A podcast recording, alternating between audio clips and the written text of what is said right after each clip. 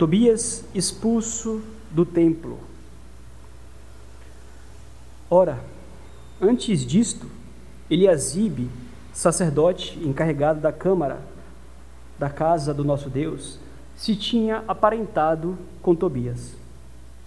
E fizera com este, e fizera para este uma câmara grande, onde dantes se depositavam as ofertas de manjares, o incenso, os utensílios e os dízimos dos cereais, do vinho e do azeite, que se ordenaram aos, para os levitas, cantores e porteiros, como também contribuições para os sacerdotes.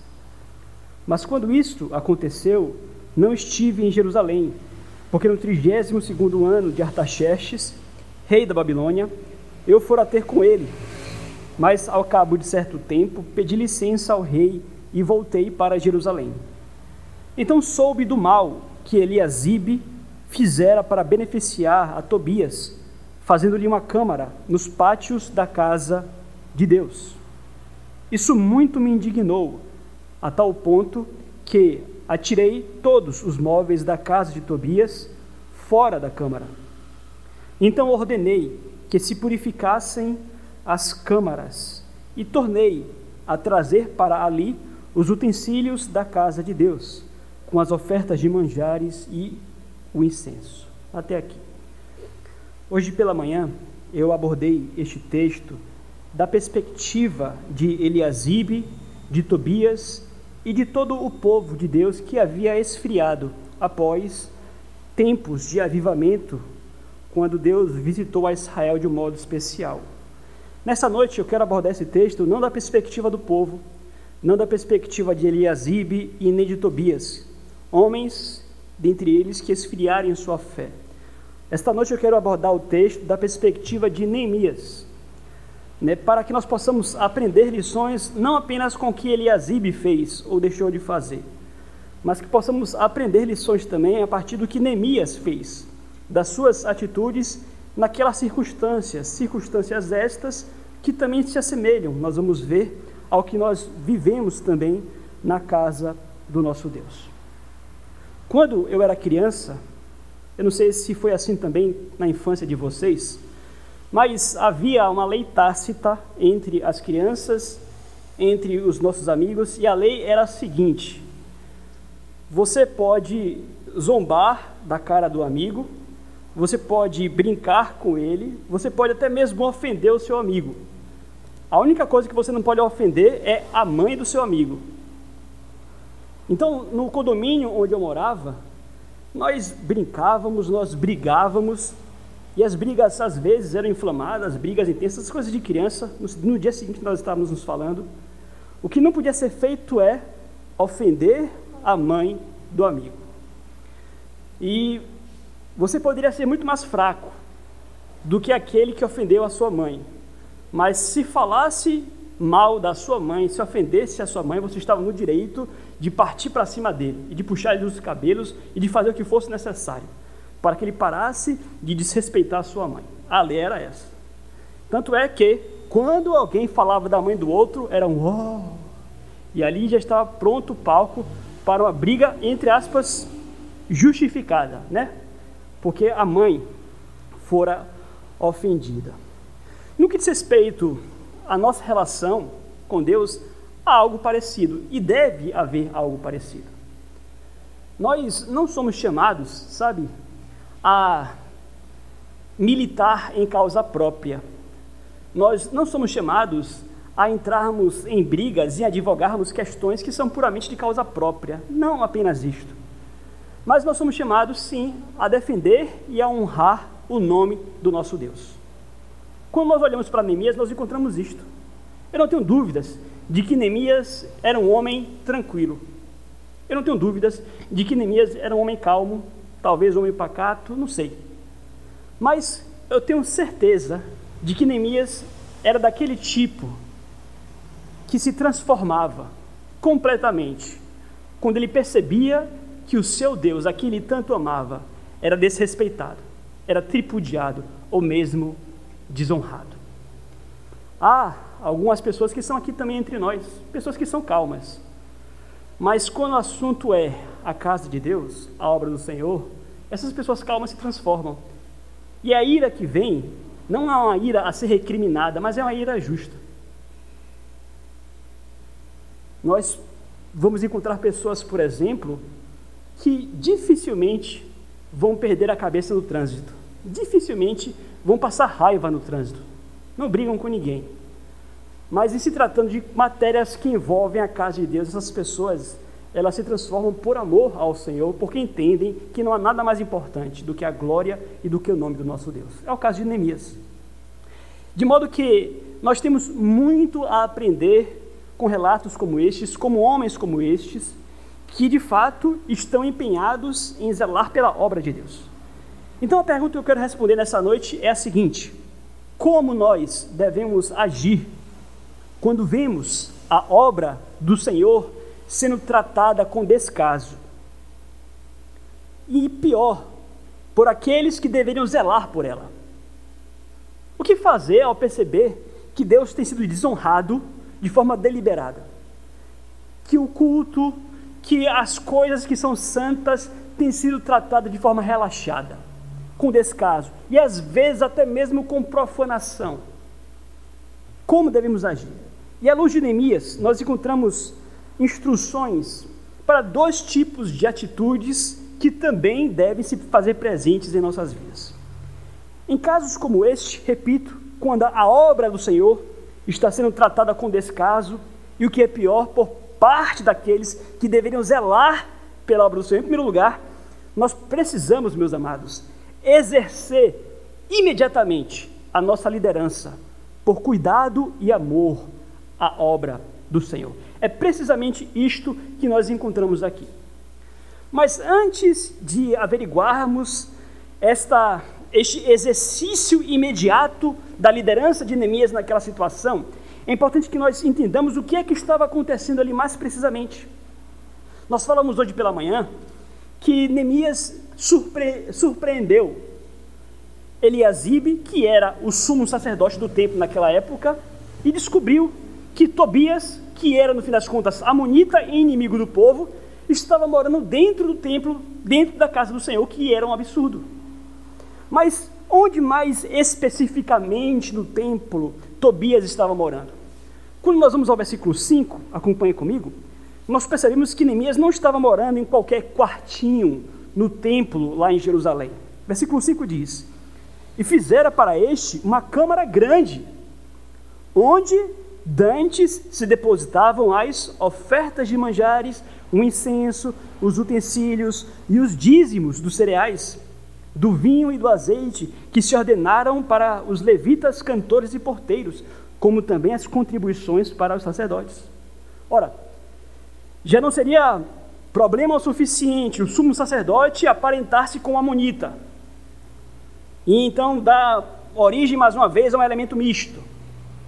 Já não seria problema o suficiente o sumo sacerdote Eliasibe permitir a entrada de um amonita no templo, que era proibido. Nós vimos aqui versículos de 1 a 3 do capítulo 13.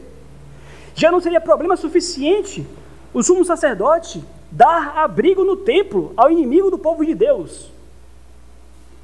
E como se tudo isso não bastasse, nós descobrimos que Eliasibe acomodou Tobias justamente no lugar estratégico onde as ofertas e os dízimos deveriam ser depositados. Ou seja, Versículo 7 diz que Eliasibe fez isso para beneficiar a Tobias. Versículo 7 diz assim: Então soube do mal que Eliasibe fizera para beneficiar a Tobias. E o que nós percebemos aqui é que Eliasibe, profanando o seu sacerdócio, ele simplesmente decide tirar os itens santos daquele depósito que deveriam guardar os dízimos e as ofertas para colocar ali um homem impuro. Itens santos foram removidos para dar lugar a Tobias. Olha que lindo. Coisas sagradas foram substituídas por alguém profano. E o que é interessante é que este depósito ele era essencial para o próprio funcionamento do templo e do culto ao Senhor. Uma vez que os levitas, os cantores, os sacerdotes precisavam do sustento para que pudessem tocar a vida espiritual, a vida religiosa, o culto ao Senhor em Jerusalém. E no fim das contas, Tobias estava ali, ocupando aquele lugar que deveria ser destinado ao sustento e à provisão dos ministros servos de Deus. A situação fica pior, porque quando o texto segue, fica muito claro que houve uma rebelião e o povo parou de levar aquilo que era destinado aos levitas. Suspenderam a entrega dos dízimos e das ofertas. Versículo 10, acompanhe comigo. Também soube que os quinhões dos levitas não se lidavam, de maneira que os levitas e os cantores que faziam serviço tinham fugido cada um para o seu campo. Então contendi com os magistrados e disse: Por que se desamparou a casa de Deus? Ajuntei os levitas, os cantores e os restituí a seus postos. Ou seja, a, a insanidade de Eliasibe, o sumo sacerdote, foi tamanha que ele estava disposto a sacrificar levitas, sacerdotes, cantores, a sacrificar o culto, a dar fim ao funcionamento legítimo do culto em Israel para abrigar o seu parente Tobias. Falávamos hoje pela manhã que uma das receitas para aqueles que querem esfriar na fé é fácil. Mantenha vínculos com aqueles que, no fim das contas, prejudicam a sua comunhão com Deus. Sabe, quer esfriar na fé? Vá abrindo brechas, vá aos poucos abrindo vínculos com quem te afasta de Deus. Daqui a pouco você estará abrigando um inimigo de Deus dentro do templo do seu coração. Aqueles que querem vida santa precisam romper romper definitivamente com o que lhe faz mal espiritualmente. Não é o nosso ponto aqui. Mas o que nos chama a atenção é o fato de que Tobias, agora, outrora, e aliás, ainda inimigo de Deus, agora está na posição privilegiada. Tobias não somente tentou com Sambalate e Gesem impedir a reconstrução do muro, como também após a reconstrução, Tobias ficou lá escrevendo cartas para atemorizar Neemias. Agora, o tal do Tobias está lá, dentro do templo, numa posição estratégica, no coração de Jerusalém. E ali ele tinha a possibilidade de minar o culto a Deus, por conta de um sacerdote ou de um sumo sacerdote que abriu precedentes e que foi aos poucos dando brechas para alguém mundano que não tem compromisso nenhum com o Senhor. Deixou o sangue falar mais alto deixou o compromisso com homens falar mais alto do que a honra ao Senhor? Como é que Tobias deve ter se sentido? Ah, com certeza, Tobias se sentiu tal, hein? Eu acho que Tobias, durante o tempo que Neemias esteve fora, ele sentia uma satisfação especial por estar ali, ele, no lugar que era destinado a, aos dízimos e às ofertas que haviam de, de sustentar os sacerdotes, levitas e cantores. Ele deveria estar se sentindo tal com toda certeza porque ele percebeu que ele tinha proeminência comparado àquilo que era destinado ao Senhor. E ali ele estava no local ideal para influência e para intriga. Ora, nós sabemos que após a saída de Neemias de Jerusalém, nós falamos pela manhã, que tudo isso aconteceu quando Neemias precisou se ausentar de Jerusalém, voltar para Suzã. Nós sabemos que na saída de Neemias, esta era a hora precisa para que os outros líderes tomassem a posição. Ou seja, aqueles que tinham liderança espiritual sobre o povo, eles tinham que assumir agora a vacância deixada por Neemias. Deveriam dar o exemplo mas fizeram justamente o contrário. Eliasibe aproveita a ausência de Neemias para justamente dar um exemplo negativo, para destruir a obra de Deus. Ele que era o maior líder daquele povo, o sumo sacerdote. E aliás, é justamente aqui no capítulo 13 de Neemias que é um bom momento para nós lermos o profeta Malaquias. É bem possível que Malaquias tenha entrado em cena justamente aqui neste contexto entre a primeira vinda de Neemias e a segunda vinda de Neemias, nesse período em que Neemias esteve distante, porque Malaquias denuncia os mesmos problemas profeta pós-exílico que denuncia justamente o descaso dos sacerdotes. Nós lemos: se o filho honra o pai e se o servo honra o seu senhor, onde está a honra para comigo?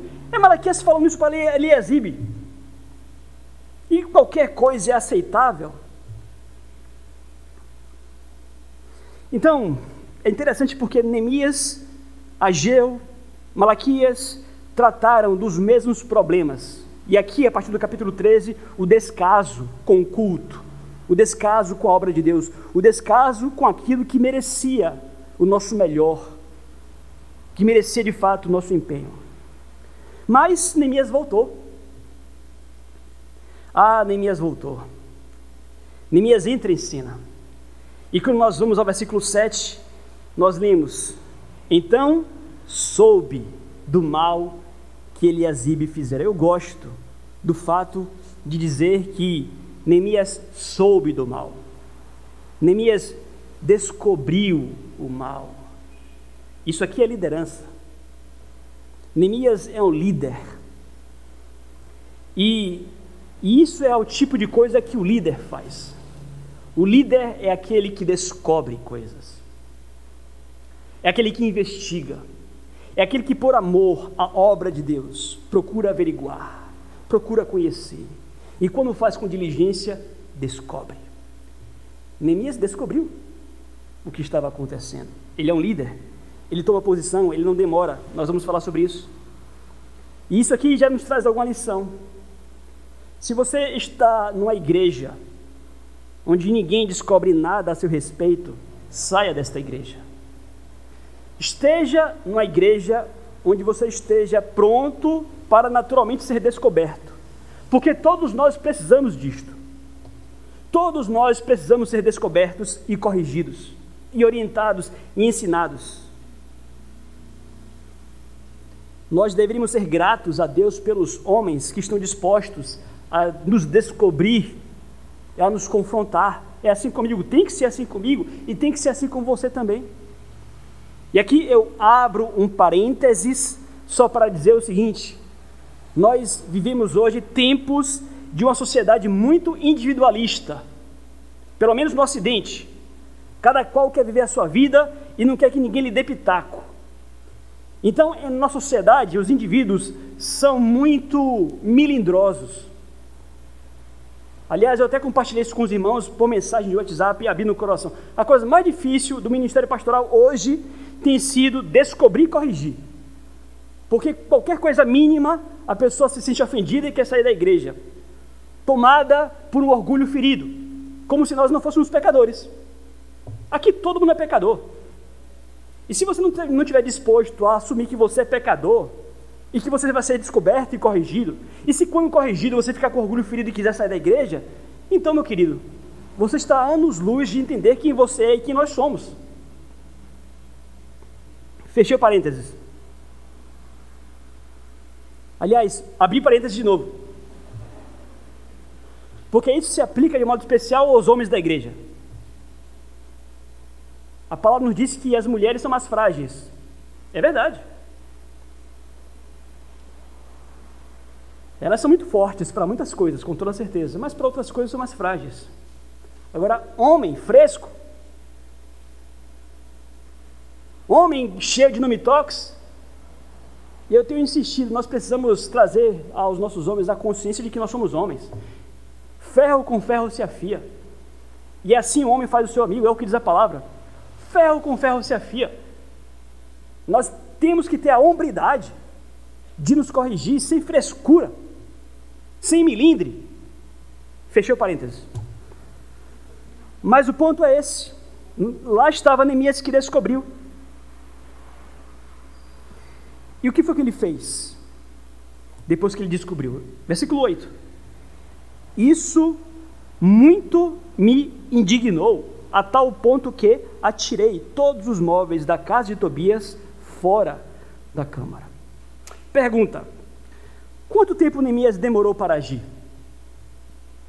O texto nos diz que ele não demorou nada para agir. Ele não deixou para o dia seguinte. Neemias, ele agiu depressa. ele tomou uma série de medidas decisivas para mudar aquela situação. E o que é que isso nos ensina, queridos? É precisamente isso que nos ensina quando nós contemplamos, sabe, o nome de Deus, o nome de Deus sendo achincalhado, a obra do Senhor sendo desonrada ou tratada com pouco caso ou com descaso, por quem é crente, em especial por quem é líder, então, a ação tem que ser imediata. Os líderes, então, como Neemias o fez, devem agir de forma imediata, por amor à obra do Senhor. Quanto mais nós esperamos, pior fica. E Neemias, ele age na mesma hora, ele toma atitude. Ele não consegue esperar mais um segundo sequer. Ele não consegue tolerar, permitir com que Tobias durma mais uma noite no templo. É o nome de Deus, é a obra do Senhor. Quanto mais você espera, pior fica. E tudo isso aqui também nos fala acerca da importância, queridos, da liderança espiritual para o povo de Deus. Né? Hoje, pelo menos, nós falamos que nós não devíamos depender apenas de um homem. Neemias estava em Jerusalém, o povo vivia um avivamento, estava tudo bem, Neemias se ausenta, pronto. O povo esfria, declina e cai na gandaia. Por quê? Porque dependiam por demais de um homem só e não pode ser assim. Mas ainda que nós não possamos depender de um homem só, Passagens como esta nos mostram o quão é importante a liderança espiritual para todo o povo de Deus. Olhe para a importância de Neemias para Jerusalém. Tudo o que aconteceu, evidentemente, foi obra da graça de Deus. É graça de Deus. Toda glória ao Senhor, é óbvio, é evidente. Mas a restauração da cidade de Jerusalém tem muito a ver com a forte liderança espiritual de Neemias. Neemias foi o homem certo para a obra certa. Neemias era ao mesmo tempo um homem sensível, que tinha capacidade de se condoer dos pobres, de brigar com os ricos, um homem que chorava, mas ao mesmo tempo um homem íntegro, um homem leal, um, um homem com grande discernimento espiritual um homem com profunda coragem, um homem, acima de tudo, comprometido com a palavra, um homem de oração, um homem que enfrentou ataques externos e internos. Nós lemos o livro inteiro. Neemias teve que lidar com Sambalate, Tobias, Gesem, que eram estrangeiros, mas também com a inimizade, com as perseguições que brotavam de dentro do povo de Deus. E toda a vida Neemias ele não titubeia. Ele age com coragem. Sabe, queridos, sem uma liderança espiritual, o povo de Deus tende a se desgarrar como ovelhas perdidas. E nós precisamos dar valor e entender a importância da liderança para as nossas vidas. Aconteceu algo parecido com, com Moisés. Moisés caminhou com o povo para fora do Egito, Moisés estava como líder do povo, mas bastou Moisés deixar o povo subir ao monte por 40 dias, quando voltou, o povo entregue à idolatria. O que nos fala como nós somos propensos a perder o rumo. Nós precisamos, no fim das contas, entender que em situações como estas, assim como foi com Neemias, precisamos agir Precisamos amar a obra do Senhor. E aqui é uma mensagem, uma palavra em especial àqueles irmãos a quem Deus concedeu dons de liderança. Aqueles irmãos a quem Deus tem chamado para a liderança da igreja. Sabe, é na ausência de um dos líderes que outros tantos precisam assumir responsabilidade, porque a igreja precisa de vocês. Nós não podemos, em hipótese nenhuma, ficar na dependência de um homem só. É óbvio. Mas louvado seja Deus, porque Neemias voltou para Jerusalém. Sabe? Ele reconstruiu os muros em 52 dias. O que não fora feito em um século, pela graça de Deus, foi feito com Neemias em 52 dias. A obra foi feita. Muros consagrados, não somente uma reforma física em Jerusalém, mas uma reforma espiritual, tudo certinho, tudo lindo. Estava tudo feito. Neemias podia voltar para Jerusalém agora se aposentar, como copeiro do rei lá em Suzã. Mas louvado seja Deus porque ele quis voltar para Jerusalém. E a pergunta é: por que Neemias mais uma vez voltou?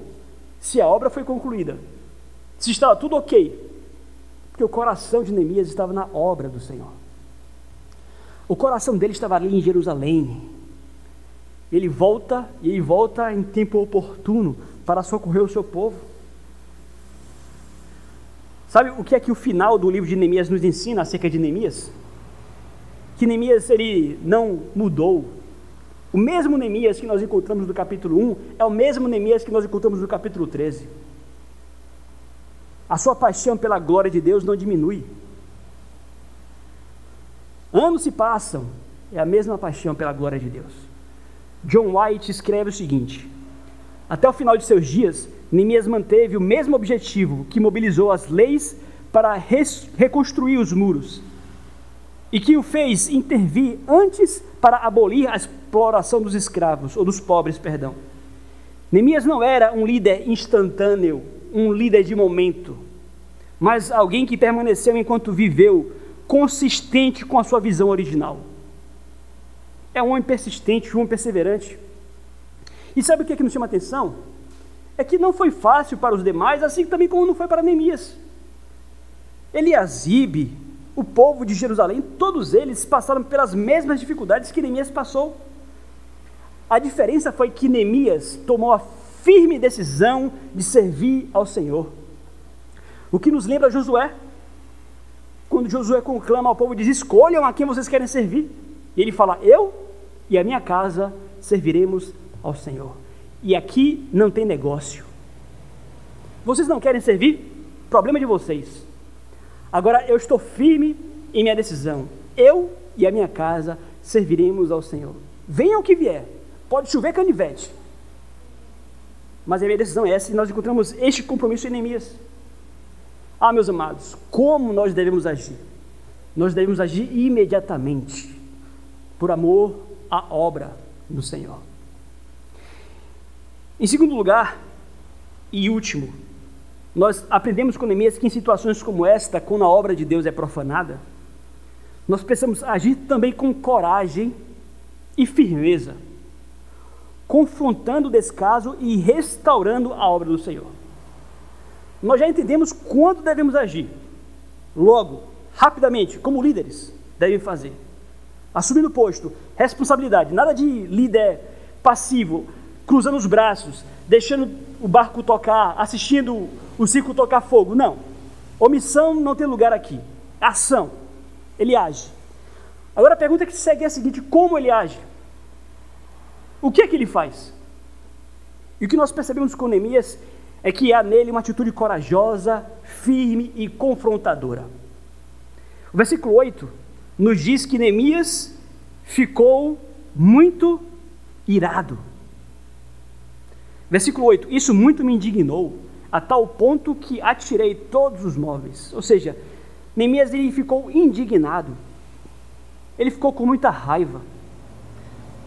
E aqui é uma característica boa de um servo líder do povo de Deus.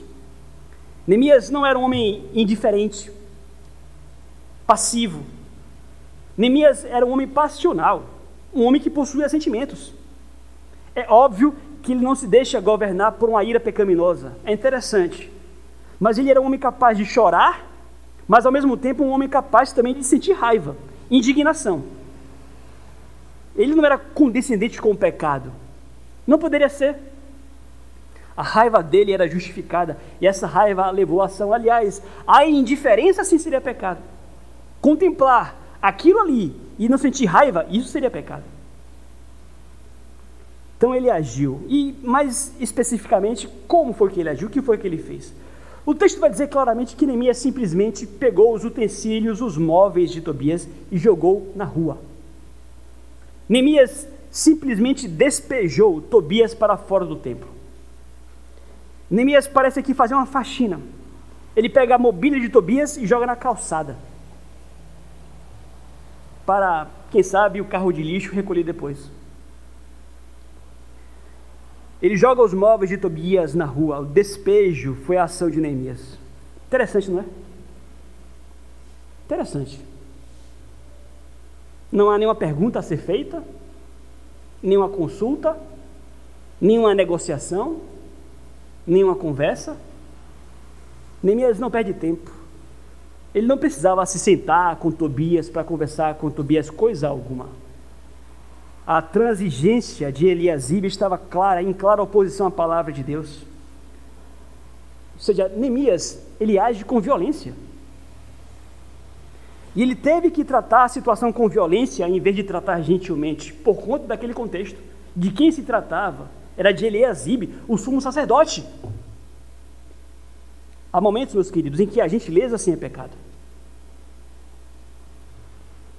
E aqui é uma palavra para todos nós que estamos sendo amoldados ou pressionados, sabe, por aquela imagem do politicamente correto. E do, do, do Deus e do Cristo que nunca confronta ninguém, que nunca sente raiva. Nós somos convencidos pelo politicamente correto de que toda a raiva é coisa do diabo. Nós somos ensinados que toda a raiva é coisa da carne. Não há isso na Bíblia em momento nenhum. Neemias sentiu raiva. E aliás, Neemias aqui prefigura o que Cristo faz tempos depois.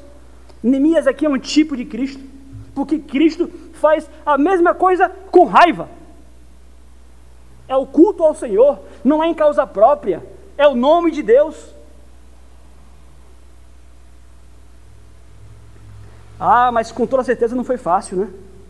Imaginem vocês quantas reprimendas Neemias não deve ter tomado por essa atitude. Ah, Neemias, mas você está sendo muito radical. Porque para aquela situação, queridos, ter, chegar, ter, chegado àquele ponto, é porque todo o povo ali, ou talvez grande parte dos homens ali, estavam em colúio com Eliasibe. E certamente essas pessoas do elemento misto, porque quem dá trabalho para Neemias são as pessoas do elemento misto, os misturados, pé na igreja, pé no mundo. Certamente estes que estavam com o pé na igreja e no pé no mundo começaram a recriminar Neemias pelo que ele fez. Ah, Neemias, mas você pegou muito pesado. Isso não é coisa que um servo de Deus faça. Meus queridos, nós precisamos aprender e nós precisamos ler mais a Bíblia porque ela revela quem Deus é, e nós não podemos deixar, meus queridos, que o mundo venha nos ensinar o que é certo e o que é errado. Sabe, Neemias vem, ele confronta, eu tenho certeza que ele foi, ele foi é, resistido, muitos o criticaram com toda certeza, como precipitado, pouco caridoso, radical. E é interessante porque Neemias não estava preocupado se ele iria perder a ajuda de Eliasibe, se ele iria perder o apoio daquele que por descendência era o sumo sacerdote. Lembremos que o sumo sacerdote era uma função que era de sangue. Nem mesmo estava preocupado em perder o apoio de, de Eliasibe, de, de ninguém. O que, que, que lhe pesava ali era a honra do Senhor. Tanto é que a, a história vai dizer, Flávio Josefo fala sobre isso, que após este episódio, Sambalate, ele resolve construir um templo lá em Jerezim. E é onde os samaritanos passam a cultuar o Senhor. Ou acham que cultuam o Senhor, mas não cultuam o Deus que não conhecem. Ou seja, houve aqui uma divisão, né? Um novo templo, uma nova igreja, com Sambalate e Tobias de um lado, Neemias e o povo de Deus do outro. Sabe, nós não podemos ter medo da desunião em nome da verdade. A verdade vem acima da união. E aliás, e aliás, se há um lugar onde há muita união, muito, muita união e pouca verdade, este lugar é o inferno. Me refiro aos demônios, eles são muito unidos. Eles são bastante unidos mas é o tipo de união que não glorifica a Deus. Então Neemias ele não mede esforços para zelar pelo nome de Deus. Ele confronta, doa a quem doer. E aqui ele retorna a Jerusalém, ele já aplica aqui a sua primeira reforma. Porque o que nós temos no capítulo 13 é uma segunda reforma. Aliás, é uma segunda vinda com algumas reformas, e esta aqui é a primeira delas. Derek Kidner, comentarista bíblico, acerca dessa segunda chegada e reforma de Neemias, ele dirá o seguinte: se em sua primeira visita Neemias tinha sido um redemoinho, em sua segunda ele era todo um fogo e terremoto para uma cidade, que se estabeleceu em sua ausência num compromisso confortável com o mundo gentil.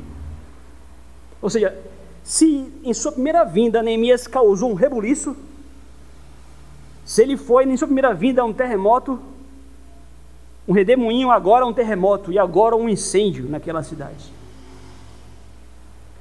O que nos ensina muito, meus queridos, acerca do famigerado discurso do falso amor. Nós precisamos nos livrar, no nome de Jesus, dessa, desse maldito discurso do falso amor, que ensina que você não pode corrigir ninguém, não pode confrontar ninguém, que você tem que tolerar tudo, porque isso é o que o amor manda fazer. Não. Que ama, corrige. Que ama, confronta. E somente quem lê a palavra de Deus se mantém firme diante dessas pressões do mundo, para que você faça aquilo que a Bíblia não manda você fazer. E o que foi que Neemias fez, além de ter expulsado Tobias? Versículo 9. Neemias purifica as câmaras. Então ordenei que se purificassem as câmaras e tornei a trazer para ali os utensílios da casa de Deus, com as ofertas de manjares e o incenso. Neemias ele purifica, ele, ele realiza ali um ritual de purificação, porque aquele ambiente fora profanado. E ele restaura os utensílios, ele traz de volta os objetos para a adoração no templo, tudo foi restaurado. Pratos limpos, utensílios limpos e o templo novamente pronto para honrar e glorificar ao nosso Deus. O que é que isso tem a ver com as nossas vidas? Eu não sei se é o seu caso, mas isso aqui nos ensina que você também pode ser purificado novamente. E você pode ser usado pelo Senhor novamente. Neemias foi um instrumento na mão de Deus para que Jerusalém e o templo fossem purificados.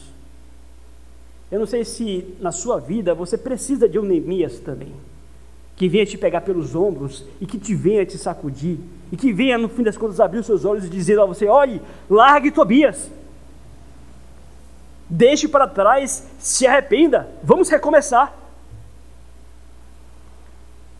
A vida cristã exige, meus queridos, que de tempos em tempos nós estejamos limpando as nossas mentes, os nossos corações. 2 Timóteo capítulo 2, 21 diz assim: Assim, pois, se alguém a si mesmo se purificar destes erros, será utensílio para honra, santificado e útil ao seu possuidor, estando preparado para toda a boa obra. Amados, nós precisamos de entre, entre nós aqui de alguns Neemias. Precisamos de, de gente, de homens e de mulheres que amem a obra do Senhor. Homens e mulheres comprometidos com Deus acima de tudo.